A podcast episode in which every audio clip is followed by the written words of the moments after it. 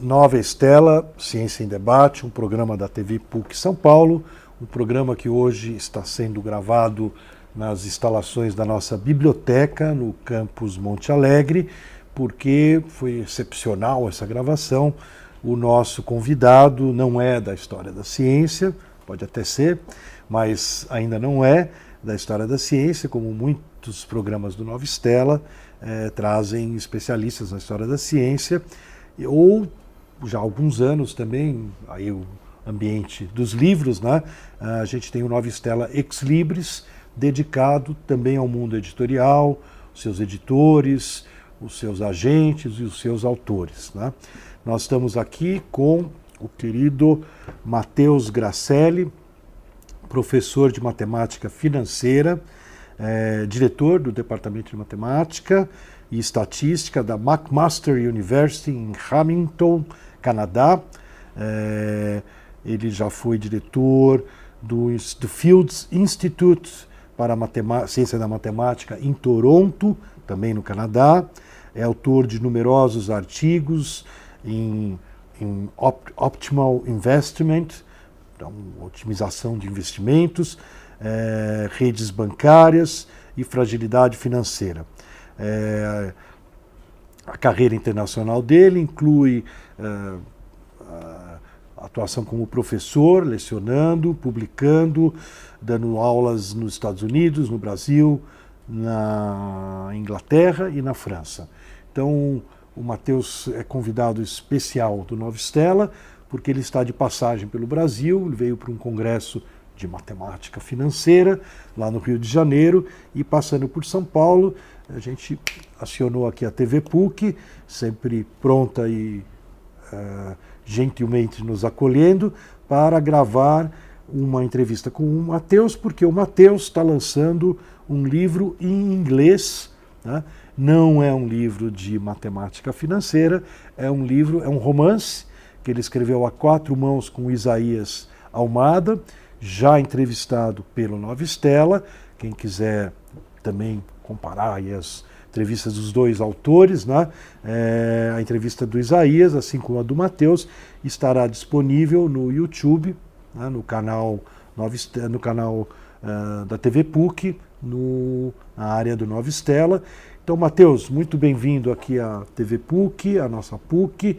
Você está com o Definition Files, The Secret of Financial Crisis, um romance. Então, vai ser traduzido ainda para o Brasil, a gente espera. O público aqui fica uh, com água na boca. E quem quiser já adiantar o assunto, em inglês, né, o livro já está disponível aí na, na Amazon, nos e-commerces da vida. É, ele acabou de lançar o livro lá no Canadá.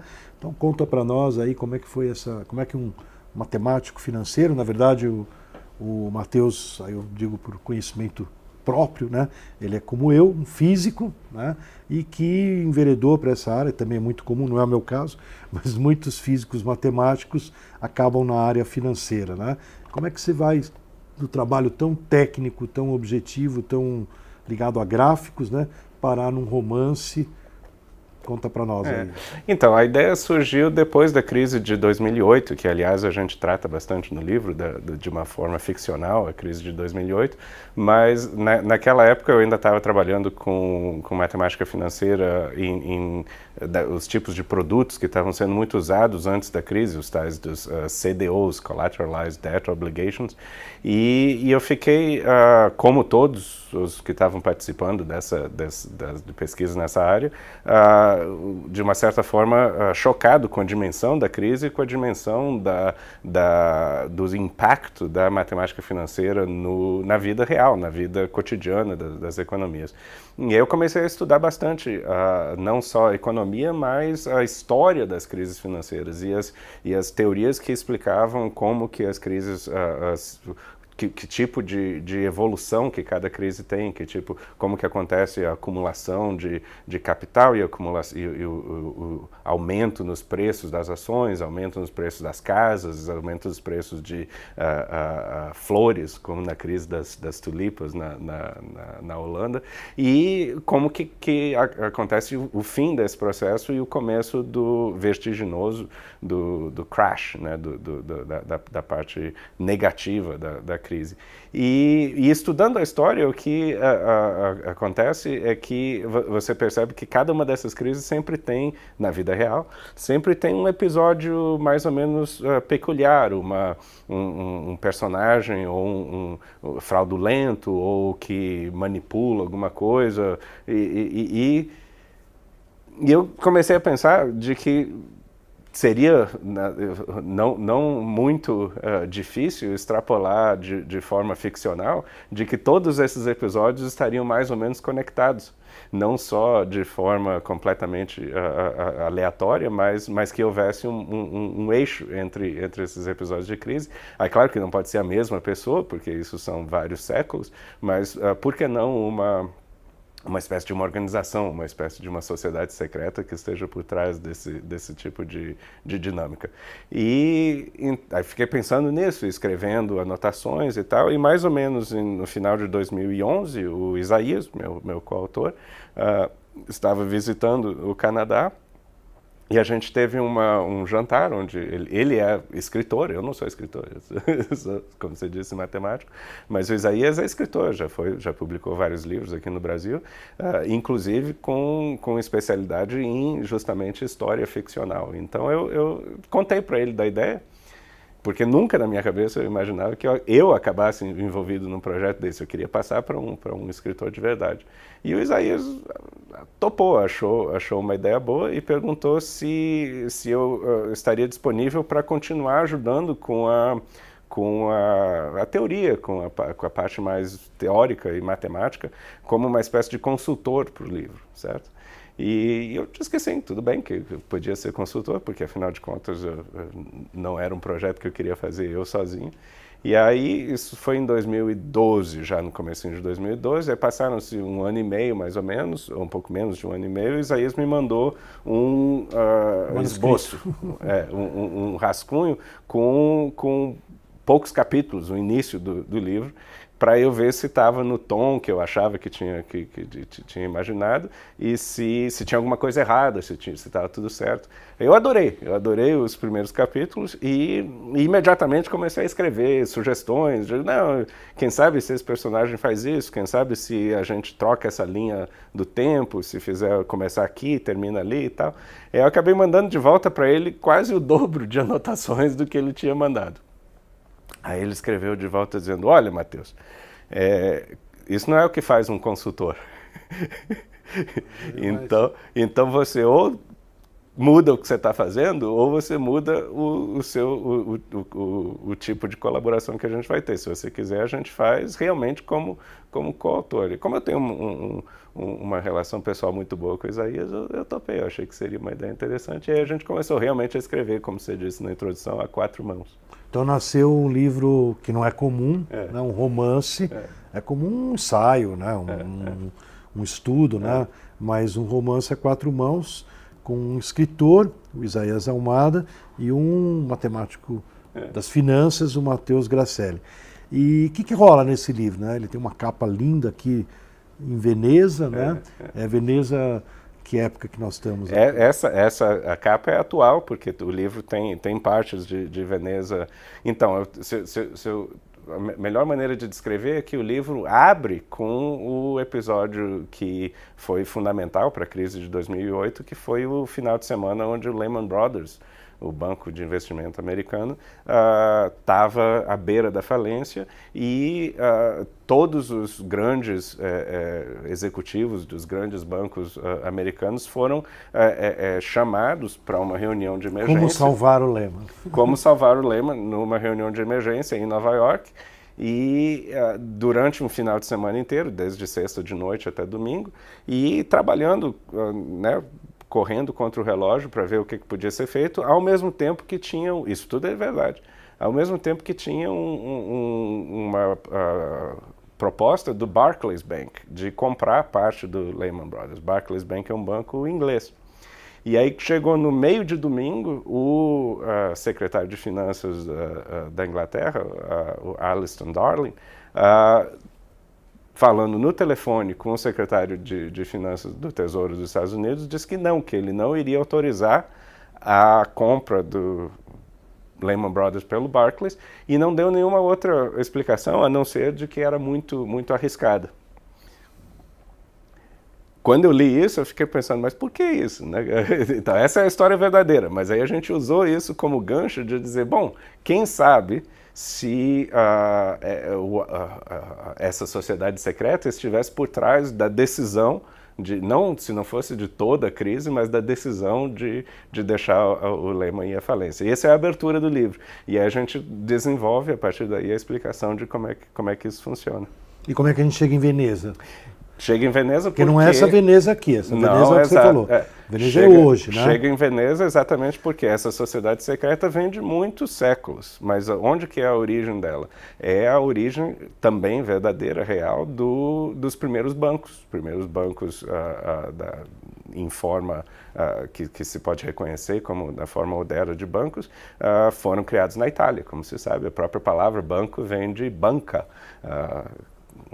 alguma nas praças mesmo eles faziam transações de empréstimos do lado de fora nessas bancas uh, e, e, daí que saiu depois passava isso ser dentro de casa dentro de, um, de, uns armazéns e tal e aí foram formadas essas primeiras sociedades bancárias. Isso no final dos anos 1300 então no final do século 14 no período e, que Veneza já destoa de um certo vamos dizer uma Europa meio feudal. Correto, Veneza Veneza está na, na, na, vanguarda né? e, e, e, essas ideias financeiras também nessa época são bastante inovadoras. A ideia de que você pode de que você pode tomar um empréstimo para fazer alguma coisa, de você pode tomar risco uh, ah, para ou para fazer uma guerra, ou para fazer uma, uma atividade comercial, ou para fazer uma grande navegação, ou, ou um, um, comércio entre, entre cidades, que você não precisa pagar tudo uh, uh, imediatamente à medida que as coisas se, se desenvolvem. Então, essa ideia do crédito, essa ideia da,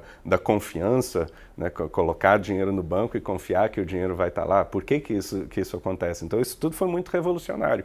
E, como você está uh, está tá apontando é, é um, um, uma, uma ruptura com, por, exemplo, a própria Igreja Católica, que não aceitava a, a, a ideia, por exemplo, de cobrança de juro, né? porque por trás de, de assumir risco tem que ter uma compensação pelo risco, e, e esse, o juro que é cobrado pelo empréstimo ah, não é simplesmente não faz fazer dinheiro do nada. Não, a pessoa que empresta o dinheiro está tomando um, um, risco muito grande de que aquele a guerra ou a, a, navegação ou o comércio não dê certo, aí eles não recebem de volta. Então, justamente por causa desse risco, há a cobrança de juros. Então, está por trás da, da, da, do fundamento da, da, finanças, finanças modernas, mas teve que acontecer em algum lugar, teve que começar em algum lugar, e começou na Itália. Aí o nosso, a nosso, nosso viés ficcional é que tinha esses... Uh, a gente criou dois uh, personagens, uh, o Giuseppe e o Luigi. E o Giuseppe é um, é um, um comerciante bem sucedido que começa a perceber que a maneira de avalancar os, os, os, os seus negócios é uh, fazer um banco em vez de em vez de depender de dinheiro dos outros, em vez de depender da igreja, em vez de depender do, do, do, do das, das uh, dos favores dos reis, etc. É, é, ele mesmo ter o seu banco. E aí ele tenta convencer o, o seu colega Luigi de ajudá-lo nesse banco. Só que seu colega é um padre, é, é um, é um, é um frei uh, franciscano e aí, uh, como é que, como é que, que, é um frei que não pode uh, ter, ter, ser parceiro de, de, um banco. Então, como é que, ele, como é que ele, ele faz isso? Então, ele faz isso de forma secreta. E aí que começa o, o segredo. Secreta. Começa o segredo. E esse Luigi começa a escrever esses, esses uh, arquivos que são os arquivos de Veneza. Então, esse é o começo da, da, da trama. E a crise vai aparecer desde esse princípio? Aí o que acontece? Eles começam a ver que existem, uh, que esses, existem esses riscos controláveis que você pode mais ou menos, não controlar, mas você pode calcular de que, uh, baseado em várias viagens que as pessoas fazem no comércio, quantas que, que voltam. Então você pode começar a calcular quanto que deveria cobrar de juro, quanto que deveria, uh, tipo de taxas, etc. Mas existem riscos não calculáveis se um rei da Inglaterra resolve não pagar o empréstimo, mesmo que tenha ganho a guerra. E agora? Que, que você faz com o rei? você põe o rei na cadeia? Como é que você põe o rei na cadeia? Estando na Itália, longe de lá, tá certo? Então, esses riscos não calculáveis, é, eles começam a perceber que tem que ter um tipo de proteção diferente. E a proteção para esses riscos é o controle é o controle por trás, é o controle é, é, mais ou menos por baixo do pano, para que aconteça o que acontecer, mesmo quando tenha uma, uma crise grande assim, eles estejam, estejam é, preparados para ter, ter a recompensa. Então, isso, no livro a gente fala que não foi de uma hora para outra que eles descobriram isso, não é uma, não é uma fórmula, é, um, é, uma acumulação de conhecimento de, por, por vários séculos e esse conhecimento tem que ser preservado e é preservado por essa sociedade secreta. E daí dentro da tua história que você criou, isso vai atravessando. Só que a gente, a gente não conta toda a história uh, minuciosamente uh, através dos séculos, que daria, estaria um livro muito maior. O que a gente faz é pular para frente para trás. E é Eu imagino gente... que 29 deve ter um. 29 vai ser, agora você já está antecipando, 29 vai ser na, no volume 2. Ah, porque pode ser que seja uma trilogia esse livro. Pode ser não, essa é a nossa ideia. Mas o, o que a gente faz é, como começou em 2008, a cena inicial do livro, a gente fica alternando entre 2008 e o século XIV. E na parte em que está tratando de 2008, sim, a gente fala daí a evolução da crise, depois que o Lehman Brothers vai à falência, uh, que tipo de, de medidas que os Estados Unidos, que o Congresso tem que tomar para impedir que os outros bancos todos vão à falência. Então, então injetar tem, dinheiro nos bancos. Injetar dinheiro nos bancos, exatamente. Aqui no Brasil também foi assim. É, é. Então, essa, essa dinâmica, a gente fala muito de fatos realmente que aconteceram, mas uh, com uma certa interpretação é, fictícia que, que, que a gente criou. Legal. E como foi o lançamento lá no Canadá, em Hamilton? Foi muito bem recebido, eu acho. Foi a gente fez numa numa livraria uh, perto da McMaster, uma livraria muito simpática que que deu para várias pessoas virem da universidade logo no final do, do expediente. Então estava tava tava cheio, tinha umas 60 pessoas no, no lançamento. E aí eu fiz eu fiz uh, o, a pessoa que escreveu o, o prefácio do livro é o Alex Lipton. Ele foi ele era chefe de derivativos no Bank of America, no Merrill Lynch. Merrill e Lynch. Merrill Lynch era um banco que naquele final de semana que eu te contei do Lehman Brothers, estava também cambaleando. Podia ser que, que ia ser o, próximo a falir. Só que o, o, resultado foi que o Merrill Lynch não foi à falência. Então, justamente, a gente não diz isso explicitamente no livro, mas é, é uma espécie de arbitrariedade.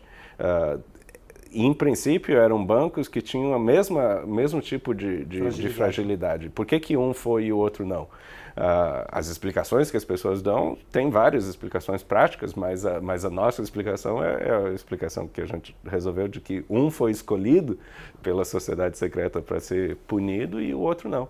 E, mas, enfim, voltando ao Alex, ele leu o livro e, e, e uh, antes de ser publicado... Fascinating Detective Story. Yeah uma história de detetives fascinante. Exato. Ele leu o livro antes e, e foi muito, muito gentil em escrever o, o, prefácio, onde ele dá a visão pessoal dele de que na saída, na sexta-feira, exatamente onde a gente começa o livro com o Lehman Brothers, ele diz: para mim isso não era o Lehman Brothers Weekend, para mim isso era Merrill Lynch Weekend. Eu saí do meu escritório, juntei todos os meus pertences pessoais porque eu achei que eu não ia voltar na segunda-feira. E passei o final de semana inteiro remoendo na cabeça o que, que teria acontecido. E, e aí ele diz que sem ele saber estava tudo acontecendo isso no, no, Federal Reserve e quem quiser mais detalhes tem que ler o livro. Claro, claro, claro, claro, claro. Muito legal. E você, você vê... Primeiro assim, agora eu vou extrapolar um pouquinho o livro, né? já que você é da área da matemática financeira, é, as pessoas sabiam que essa crise ia estourar ou não?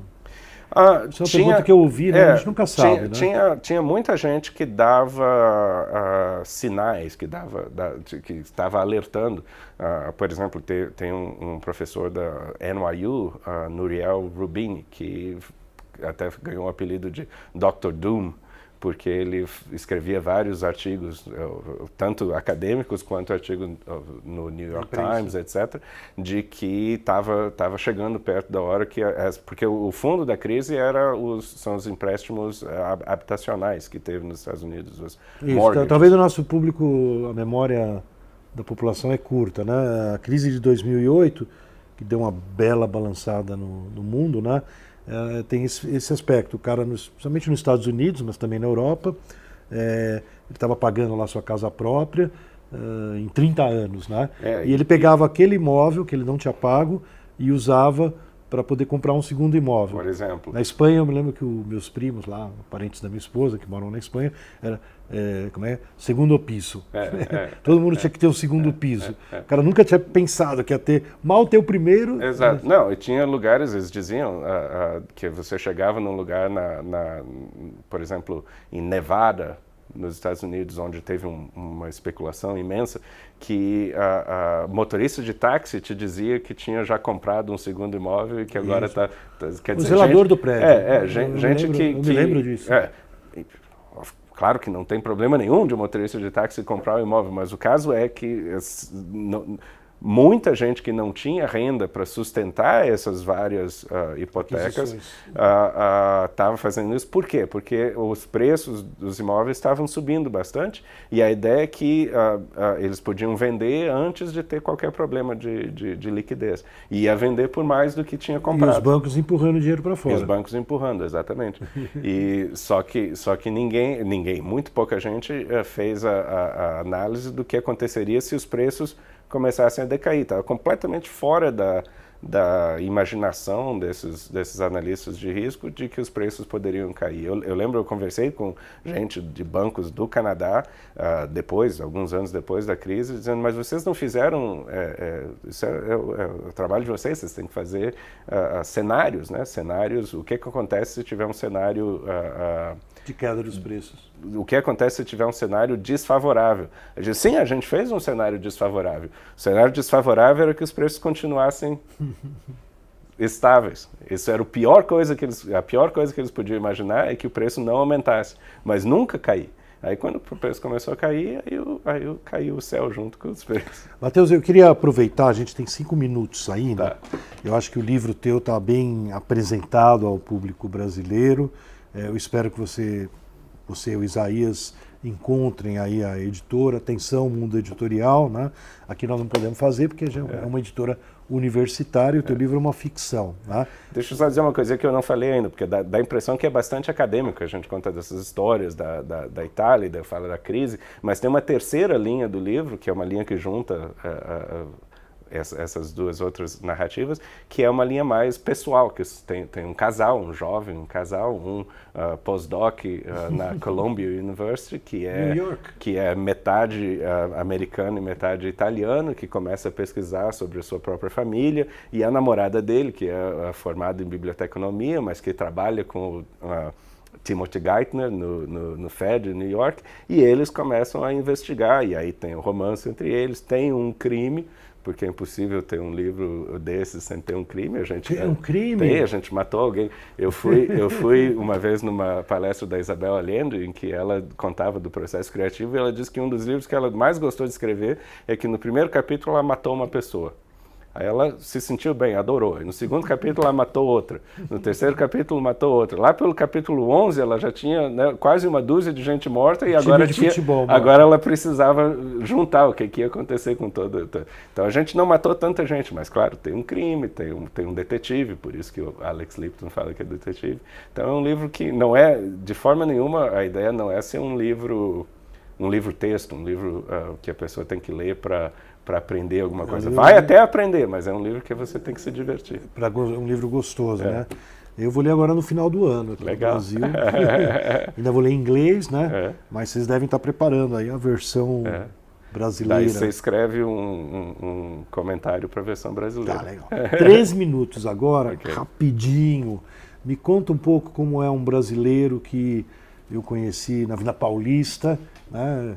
Vou fazer física na USP, né? Metido, gaúcho, né? É, é. Gaúcho metido, né? E já estava na USP. Já estava na USP? Eu já teve, na teve USP, outros é. que chegaram lá antes de entrar.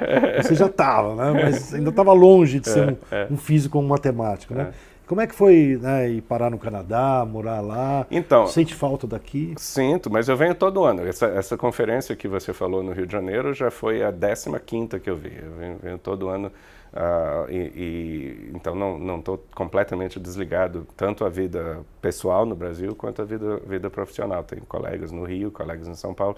Mas como é que foi? Eu fui da USP, eu fui para a Inglaterra, para o King's College, eu fiz um doutorado lá em, em, em matemática, física matemática. E daí, no final do doutorado, eu comecei a pensar o que, que ia fazer como, como carreira acadêmica. Física matemática estava com muito pouca, muito pouca oportunidade de, de trabalho. E era a época em que estava começando a, a, se desenvolver de forma acadêmica a matemática financeira. Isso é no começo dos anos 2000. Uh, já tinha gente trabalhando nisso em Wall Street, etc., mas como a, a atividade acadêmica estava começando. Então tinha muita, muita procura por professores. Aí eu fiz um pós-doc sobre isso e daí do pós-doc eu fui pro, comecei a trabalhar na McMaster e estou desde, desde 2003 como professor na McMaster. E eu sei que tem o frio do Canadá, né? Mas uh, eu morei quatro anos lá, na McGill, lá em Montreal. É um país muito interessante. Um minuto aí para você terminar e dar uma. Não, é um país muito, brasileiro no Canadá. É um país acolhedor, é, porque eles têm uma a, a, faz parte já da própria psicologia canadense de que é um país de imigrantes. Uh, tanto porque começou com, com franceses e ingleses, tinham que se acomodar, mas depois várias ondas de imigração e, e tanto hoje em dia um dos únicos países, talvez o único país uh, uh, do clube de países ricos que tem uma política de imigração transparente. Você, você vai lá, você preenche o formulário, se você tiver pontos suficientes, você pode aplicar para ser cidadão. Então, então eu nunca me senti mais ou menos invadindo uma, uma cultura diferente. Claro que muito diferente da minha, mas bastante acolhedora. Matheus Gracelli, autor do, falar em português, né, Os Arquivos de Veneza, a história secreta das crises financeiras. É, ele está lançando esse livro a quatro mãos, com Isaí Almada, aqui do Brasil. E o livro está disponível por enquanto em inglês, né, na Amazon ou nos outros e-commerce. E muito bem-vindo ao Nova Estela. Espero que você volte aqui para apresentar o livro em português.